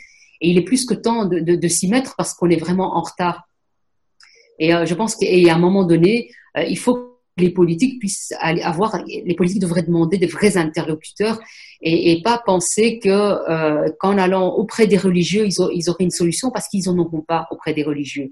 Ils vont prêcher évidemment pour leur paroisse. On sait qu'il y a une stratégie euh, chez les islamistes, qu'il y a de la qu'il y a une volonté aussi de, euh, de cacher leur, leur vraie volonté. Évidemment, ils vont pas dire que leur, euh, que leur projet c'est d'islamiser le monde ou de vouloir tuer un mécréant. donc, il faut arrêter d'être d'être à ce point-là naïve. Et puis alors, la dernière chose, mais j'ai oublié. c'est pas grave, ça me reviendra plus tard. Alors, on va laisser Pascal répondre en attendant. Du coup, bah Pascal, même question. Si on veut euh, demain changer les choses, qu'est-ce que selon toi on peut faire euh, dès demain? Pour sortir du silence, hein, c'est-à-dire euh, éduquer un petit peu les gens et, et qui se rendent compte effectivement du général qui se pose. Euh, donc, éduquer les gens, sortir du silence, prendre conscience, et je dirais, euh, du coup, ce qui est, ce, ce, ce qui est important, c'est d'avoir la, la, la, possibilité de s'exprimer, que ça fasse et que d'autres du coup puissent effectivement libérer aussi la parole. Je pense que c'est extrêmement euh, important et il faut absolument passer d'un point de bascule qui est euh, la majorité silencieuse et la minorité agissante. Parce qu'en réalité, les islamistes sont peu nombreux. Mais effectivement, ils ont, ils, ont en face d'eux, je dirais, un ventre mou qui fait que quelque part, ils, peuvent, ils peuvent rentrer dans l'art assez facilement. Et tant qu'on ne met pas un, un frein, tant qu'on ne s'oppose pas de manière radicale il faut pas avoir peur du mot, de manière radicale, tant qu'on se pose de manière radicale à la montée de l'islamisme, eh effectivement, lui, il continue évidemment à, à, à, à, monter. Quoi. Donc je pense que là, c'est la prise de conscience. Et je pense que c'est la première chose dont les gens ont peur, c'est ouvertement dire ce qu'ils pensent en secret. Et, souvent, d'ailleurs, on, l'entend, et l'Observatoire euh, des, fondamentalistes à Bruxelles est bien placé pour le savoir, c'est-à-dire qu'il y a des gens qui disent bah oui, on vous soutient, mais pour une raison X ou Y, en fait, on n'ose pas le dire euh, publiquement. Mais, mais, mais voilà, mais par Messenger, etc., par mail, on dit euh, on est avec vous, on vous soutient, allez-y, foncez, mais nous on ne peut pas. Et je pense qu'à un moment donné, il faut que ceux qui disent on ne peut pas se disent à un moment donné, si c'est suffisamment important pour sortir du bois, parce que c'est vraiment nos valeurs démocratiques qui sont en jeu, quoi. C'est pas des, c'est pas des babioles. Ouais, et puis il y a aussi au-delà de ça, même si je suis tout à fait d'accord avec ce que tu dis, puisque c'est ce que je disais moi-même en, en, début de, de, conversation, il y a aussi l'aspect financier. Il faut pas se cacher, les islamistes ont des moyens vraiment importants au niveau finance. Et peut-être qu'on a besoin, nous aussi, déjà de se structurer. Alors c'est le cas grâce à des associations comme celle de Fadila, à laquelle j'ai adhéré moi aussi d'ailleurs. Mais, euh, mais, mais on a besoin de finances, il faut que les gens l'entendent. Je sais que c'est mal vu d'en parler. Euh, je me fais ce porte-voix-là parce que sans finance, on fait rien. Il y a, des gens qui vont nous assigner aux tribunaux, il va falloir, euh, il va falloir répondre. Euh, il faut des finances, même si euh, on a l'avocat Pascal, mais à un moment, il va falloir aussi quand même un peu des finances. Euh, voilà, si on veut aussi euh, faire des actions sociales euh, à la place des islamistes, eh ben, il faut des finances aussi. Si on veut répondre concrètement sur le terrain, il faut des finances. Donc voilà, moi je pense que si des gens nous regardent et qu'ils sont, ils sont dans, voilà, ils savent pas quoi faire, ils ont un petit peu peur, etc. Je pense qu'au niveau finance, il y a moyen de participer. Je mettrai en tout cas dans les liens en description, eh bien tous les endroits où vous pourrez participer financièrement pour aider justement euh, à ce qu'on on vive enfin tous ensemble dans un pays euh, républicain, démocratique et en paix les uns avec les autres. Euh, les amis, je voulais également qu'on aborde le sujet eh bien des, lectures, des livres, des choses, ou bien des, des comment dire, des chercheurs, des personnes. Alors Fadila nous parlait tout à l'heure de du, euh, de la plateforme au Bruxelles avec une page complète où on peut aller voir des chercheurs qui parlent de ces sujets-là. Je, trouve que c'est toujours très intéressant pour les gens qui veulent s'informer déjà tout seuls, tranquillement chez eux euh, eh bien de, de, de, parler de livres, de parler d'articles, de parler de gens qu'il serait bon d'écouter, même en vidéo. Euh, si vous avez des idées, je pense que ça peut être intéressant. Il y a beaucoup de monde. Euh, je vais peut-être ouvrir le bal, euh, comme ça, ça vous donnera peut-être des idées. Mais moi, je pensais par exemple à des lectures de de gens comme euh, par exemple bah, déjà Zineb El Razaoui, des gens comme Madame Ben Habib, des gens comme Fatiha Boudjala, euh, comme même Sonia Mabrou, qui est très intéressante. J'ai lu deux de ses livres. Elle a aussi pour la France une analyse qui, je trouve, est intéressante. Voilà, donc évidemment lire Spinoza parce que eh bien euh, ça nous permet de, de, faire la part. Spinoza est très intéressant parce qu'il nous permet de, de, bien en fait comprendre où est le superstitieux et où est le croyant, où est le bigot, où est le dévot et où est tout simplement l'être humain spirituel. Spinoza nous permet au premier coup d'œil, quand on l'a lu, de, de, de, de, véritablement avoir un détecteur pour, euh, pour détecter ces gens-là. Et je trouve qu'il est très intéressant pour ça. Euh, donc voilà, je tenais, je tenais à en parler. Euh, voilà. Cyril, euh, donc je voulais te montrer quelques ouvrages qui, sont assez intéressantes, notamment le Coran des historiens qui a été qui a été écrit sous la direction de Guillaume Di avec une trentaine de, chercheurs en trois volumes qui expliquent d'un point de vue historique et qui critiquent les textes religieux. Donc c'est vraiment, je pense, une Bible à ce niveau-là. C'est un travail qui est, phénoménal et qui, et qui, à mon sens, a vraiment toute son importance pour les personnes qui veulent vraiment comprendre et, et étudier les textes. Il y a le livre évidemment de Florence Bergeau-Blaclair, donc Le marché halal ou l'invention d'une tradition, qui explique qui fait d'abord toute une, une approche historique sur euh, le halal à travers le temps, depuis Khomeini, etc., et un petit peu avant, et puis par la suite, et l'importance des normes islamiques dans nos sociétés, comment ils sont arrivés. On a aussi Iris et le croissant pour la Belgique, un, un sociologue, donc Félicie Dassetto, qui a écrit là-dessus, qui est très intéressant pour comprendre les phénomènes. Et alors, évidemment, des, des, compatriotes à toi, euh, Fatia Boudjalat, euh, combattre le voilement. Je pense que ça, évidemment. Je vais chroniquer, je mettrai un petit lien en. en voilà, donc conseillé. Après, euh, il y a plutôt un roman qui, moi, m'a beaucoup aidé sur justement euh, le communautarisme euh, et le poids justement du religieux au sein des familles et la condition des femmes dans les sociétés arabes. donc, c'est un roman d'Idriss Shraibi, Le passé simple, qui explique vraiment bien au niveau communautarisme comment on vit les choses au sein d'une famille maghrébine. ça se passe au Maroc, mais, mais ça se vaut pour, pour, pour ici aussi. Et euh, je pense que ça, pour comprendre le communautarisme, c'est quand même assez, euh, assez important. Et, euh, et, alors, je vais terminer avec ceci, la vie de Mohamed, qui a été fait par, donc par Zineb et, Charb. Et donc, je disais que c'était assez important pour pouvoir justement rendre hommage à la liberté d'expression que de pouvoir les citer. Voilà. Super, merci beaucoup. Et du coup, ben, ça va être ton tour, euh, Pascal, si tu as des ouvrages à nous recommander ou je crois que tu avais des citations également à faire. Euh, je te laisse démarrer avec plaisir. Merci Cyril. Oui, en fait, euh, j'ai une bonne bibliothèque et j'ai également montré quelques livres dans la bibliothèque ici derrière. Il y a notamment en fait le, bouquin de Shadow Chavan. donc, comment lutter efficacement contre l'idéologie islamique. C'est une femme iranienne et qui donc a vécu sous le régime des Mollahs. Il a dû fuir son pays pour se rendre à Paris euh, pour vivre justement librement sa vie de femme. Et donc je trouve que c'est un, livre absolument euh, passionnant qui m'a aidé aussi à comprendre euh, ce qu'était quelque part l'idéologie islamique. Un autre livre, Lettre ouverte au monde musulman, que tu connais sans doute, d'Abdenour Bidar. Je pense que c'est un, un, grand classique, mais c'est un musulman euh, critique justement, qui est capable de critiquer sa propre religion et qui donc donne une ouverture euh, sur le monde et nous permet quelque part d'entrer en, en, contact fraternel avec une personne d'une autre culture que la nôtre.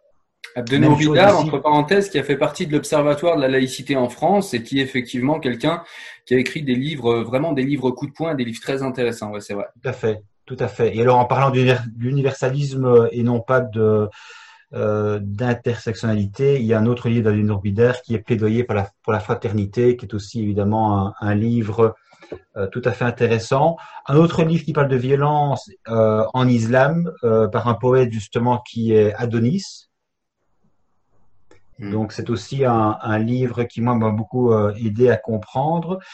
Et alors Boalem Sansal pour moi qui est un, un écrivain incontournable et euh, qui euh, explique un petit peu justement ce que peut être euh, une théocratie quand on abandonne notre démocratie, c'est gouverner au nom d'Allah. Et alors j'en ai un dernier de Wafa Sultan. L'islam en question, elle ose dire tout ce que les musulmans ne veulent pas entendre sur leur religion je pense effectivement que cette femme euh, a des choses à dire et a osé les exprimer euh, envers et contre tout, puisqu'elle a aussi été menacée évidemment pour avoir une parole aussi libre. Mais ça montre qu'il est absolument indispensable de euh, d'oser parler et donc ici en l'espèce d'oser dénoncer. Voilà les quelques livres. Eh ben merci beaucoup à tous les deux pour tous ces livres. C'est vraiment. Tu voulais dire quelque chose, pardon. Oui, juste une chose, c'est que comme on a parlé justement des théories intersectionnelles et que tout le monde ne sait pas ce que c'est, euh, je vous conseille d'aller voir sur YouTube. Il y a euh, un monsieur qui s'appelle Karen Mersch, euh, qui fait partie d'ailleurs du conseil scientifique de l'Observatoire, qui, qui, explique très très bien et de manière très pédagogique en fait les, les, les, les dangers de l'intersectionnalité, mais qui explique aussi surtout qu'est-ce que l'intersectionnalité. Eh ben, on mettra les liens euh, vers cette personne. Je les mettrai en commentaire, effectivement, pour qu'on aille le voir euh, d'une manière extrêmement simple et rapide.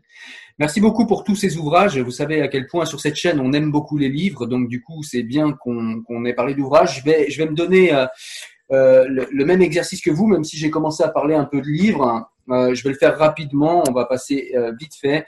Pour ceux qui ne connaissent pas trop Spinoza et qui et qui sont pas aguerris à la philosophie, eh bien, il y a la vulgarisation de la pensée de Spinoza par Lenoir qui est vraiment très très bien, le miracle Spinoza.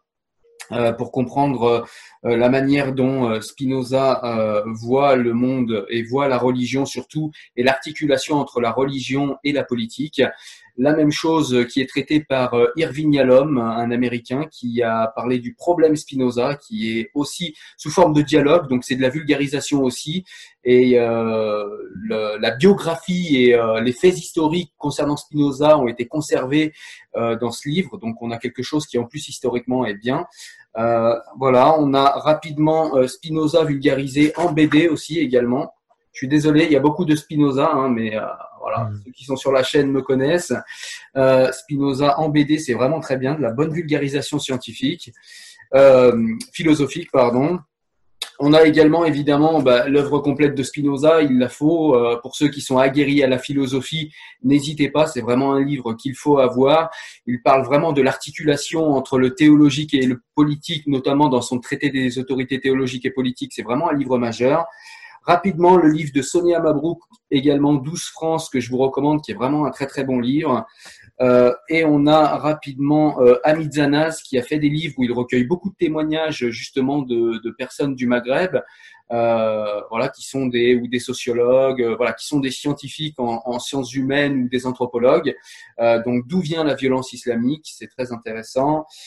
islamisme, comment l'Occident creuse sa tombe, qui est très intéressant également. Et le dernier qu'il m'a fait l'amitié de m'envoyer, et je le remercie, c'est L'Europe face à l'invasion islamique. Alors c'est des, titres qui font un peu peur, où on se dit, oulala, là là, où est-ce qu'il nous emmène On est euh, vers l'extrême droite, c'est pas du tout ça.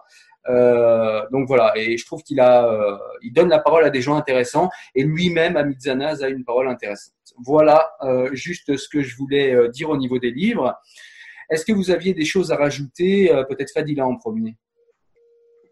Euh, non, je pense qu'on a bien fait le tour, hormis le fait de dire bah, que je suis Charlie et que je le serai toujours.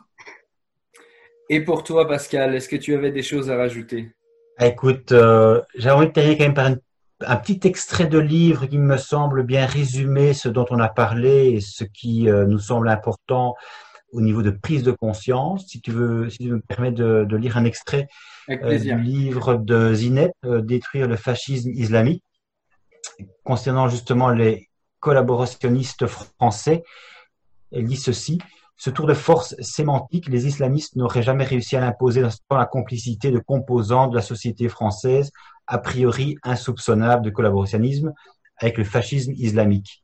Une partie de la classe politique d'abord, droite et gauche confondues, qui par calcul électoraliste préfère voir la société en part de marché communautaire auprès desquels il sera plus facile de conclure des compromissions démocratiques pour mieux s'acheter leur vote par segment entier. Qui mieux qu'un imam de mosquée pour faire passer une consigne de vote?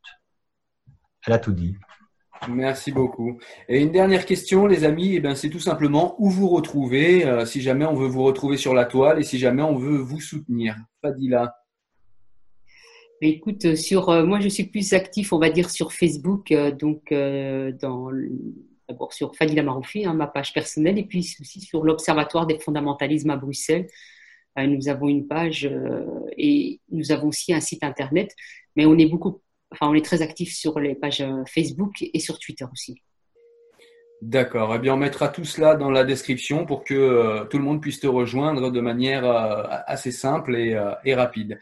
Et Pascal, si jamais on veut te retrouver sur la toile, où est-ce qu'on doit aller? Alors sur Facebook, euh, sur mon blog également, deviens ce que tu es. J'interviens pas mal là-dessus également. Et alors, euh, pour ceux qui veulent devenir membres et soutenir l'Observatoire des fondamentalistes à Bruxelles, ils peuvent évidemment nous retrouver également sur l'Observatoire lui-même. D'accord. Et du coup, à mon tour, eh bien, comme vous, les amis, je suis souvent sur Facebook, évidemment, euh, sur ma page perso. J'ai une page également qui s'appelle qui s'appelle, ça y est, j'ai perdu Enfant du siècle, j'ai perdu le nom de ma page, faut le faire quand même. Euh, j'ai également un site internet qui s'appelle Enfant du siècle lectures engagées. Euh, vous avez des conseils de lecture et des extraits de livres.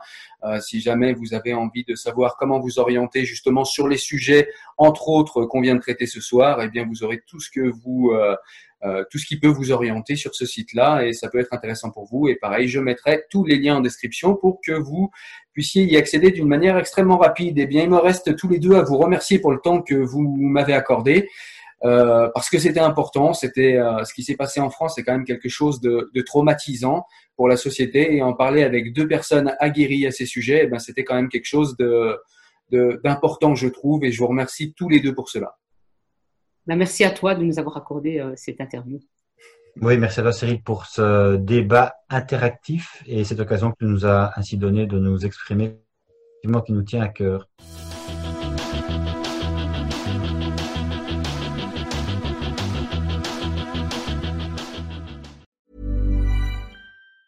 Planning for your next trip? Elevate your travel style with Quince. Quince has all the jet-setting essentials you'll want for your next getaway, like European linen premium luggage options, buttery soft Italian leather bags, and so much more. And is all priced at 50 to 80% less than similar brands. Plus, Quince only works with factories that use safe and ethical manufacturing practices. Pack your bags with high-quality essentials you'll be wearing for vacations to come with Quince. Go to quince.com/pack for free shipping and 365-day returns.